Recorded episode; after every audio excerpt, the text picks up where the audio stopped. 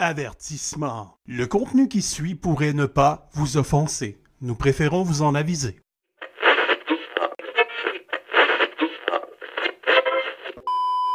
Ça c'est mon flingue et ça c'est mon dard Bonjour mes voisins Eh oh, va chier C'est, elle, est, elle est agressive, c'est une mal baisée. Quand une femme Il y a des gens qui n'ont pas réussi parce qu'ils ne sont pas aware.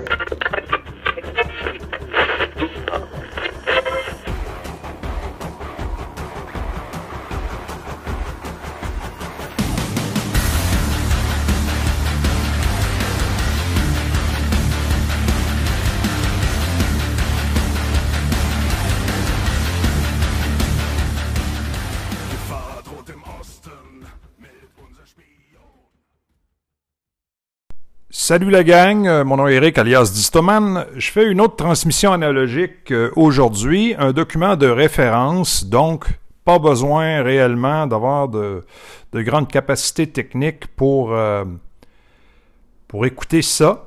c'est tout simplement que je voulais garder ces deux audios-là en quelque part, au cas où que nos fameux élites médiatiques mondialistes se décident à effacer ces trucs-là à gauche et à droite.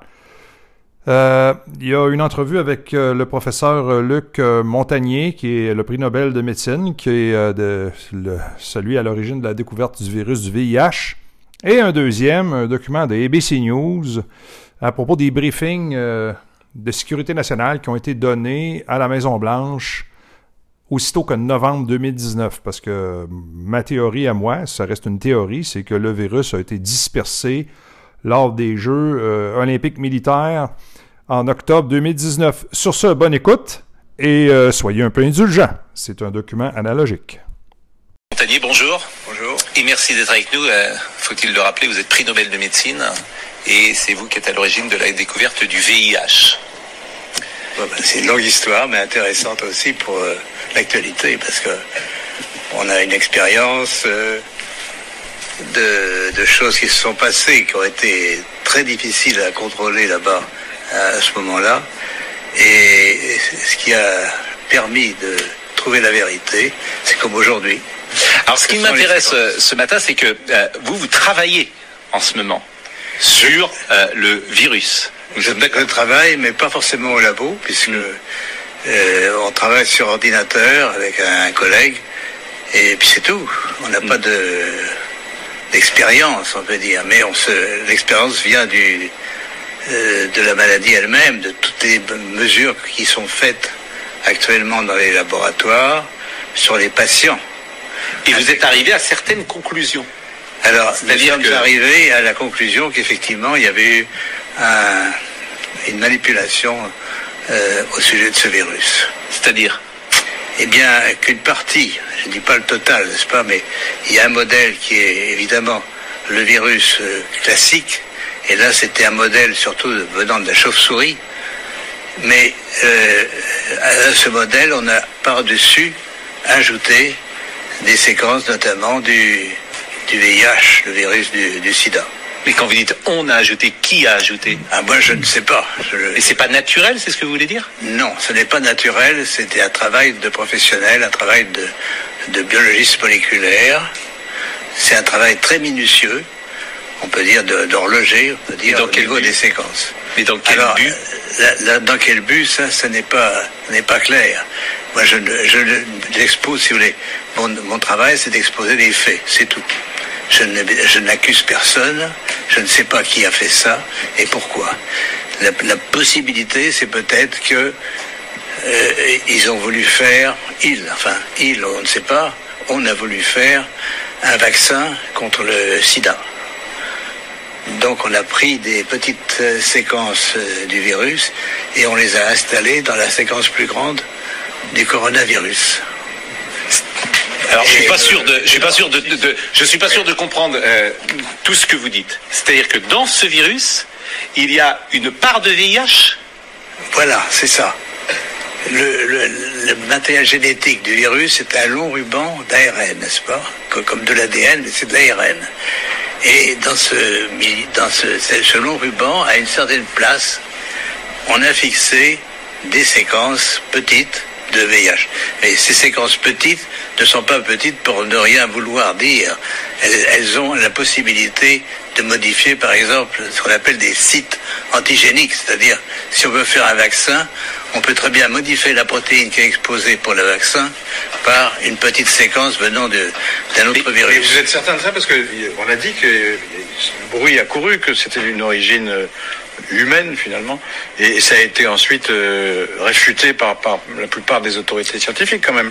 Il y a quand même un- un- un- une volonté d'étouffement, si vous voulez. Les, les travaux, nous ne sommes pas les premiers. hein. Un groupe de, de chercheurs indiens, très, très renommés, avait publié euh, de la même chose. On les aura forcés à rétracter. Et rétracter on les a forcés comment euh, c'est-à-dire, c'est- c'est c'est- c'est annulé. Il y, a, il y a, si vous regardez leur publication, vous avez une grande bande annulée parce que, euh, Et ce que vous dites là, la plupart des scientifiques disent le contraire hein, quand même. hein. de moins en moins, de moins en moins, si Ah vous bon voulez, euh, ceci, ceci euh, est arrivé euh, donc au début de cette année et on voit de plus en plus de, de travaux qui suggèrent, mais moi je suis, on peut dire, hors d'âge. Hein, je suis prix Nobel et je peux travailler librement. J'ai donc aucune, aucune euh, pression sur moi euh, qui peut agir. Mais je voudrais pour bien, pour bien être sûr d'avoir compris, ce- cette trace de VIH ne peut pas résulter d'un croisement naturel, enfin ou d'un croisement en tout cas entre, entre Non. espèces animales et humaines. Ça ne peut a- être que la main de quelqu'un d'autre, la main d'un homme. Absolument. Il y a dans cette affaire une concentration, si vous voulez. Vous avez un, long ruban, il y a 30 000, euh, paires de- euh, 30 000 bases, si vous voulez, 30 000 signes de, qui euh, portent le matériel génétique. Et euh, tout est concentré dans 1000, dans les 30 000, dans 1000 bases, même moins de 1000 bases. Donc, qui a attaché des petits morceaux, il y a une partie du, de ce génome donc, qui, est- qui est faite en fait du VIH. Il y a, Et il y a, il y une je- majorité de séquences du VIH. qu'on le voit? Oui, Ça se voit comment? Par la, par la séquence. On a un matériel très simple. C'est un, un système euh, informatique qui permet de, de re- repérer une séquence que vous cherchez. pas? Non mais si je dis votre- par exemple, pour que les choses soient claires, si je dis du VIH dans le Covid, est-ce que c'est exact ce que je dis là? C'est exact, mais ça ne veut pas dire qu'il y a assez de VIH pour faire une grande protéine de VIH. Il y a assez de matériel pour modifier ce qu'on appelle un site antigénique, c'est-à-dire modifier un peu la protéine du coronavirus pour la, faire euh, reconnaître par le système immunitaire comme VIH. Mais les conséquences sur le VIH, qui est une maladie euh, extrêmement grave et avec les conséquences que l'on sait, euh, les conséquences pour ceux et alors là, moi, je, je fais très attention forcément à ce que je dis, parce que je pense à ceux qui ont eu le, co- euh, le, le Covid-19. Et on- on- on- on- vous pouvez évaluer euh, Alors aujourd'hui justement, euh, les il serait intéressant, il serait intéressant de regarder, de voir s'il y a des anticorps produits chez ces patients contre le VIH, contre une protéine du VIH. Ça serait intéressant à faire. Et est-ce que vous à moyens de- votre connaissance Dans cette deuxième partie de ce document de référence, je vais vous présenter un document audio qui vient de médias de masse, bien sûr, qui fait référence aux briefings de sécurité nationale qui ont été donnés au président des États-Unis, Donald Trump, aussitôt que le mois de novembre à propos de la situation virale. C'est important de garder ça sur des multiplateformes parce que je pense qu'au cours des semaines et des mois qui s'en viennent, ça va être effacé tranquillement, pas vite, ces documents-là. Alors, après la pause, le document en question.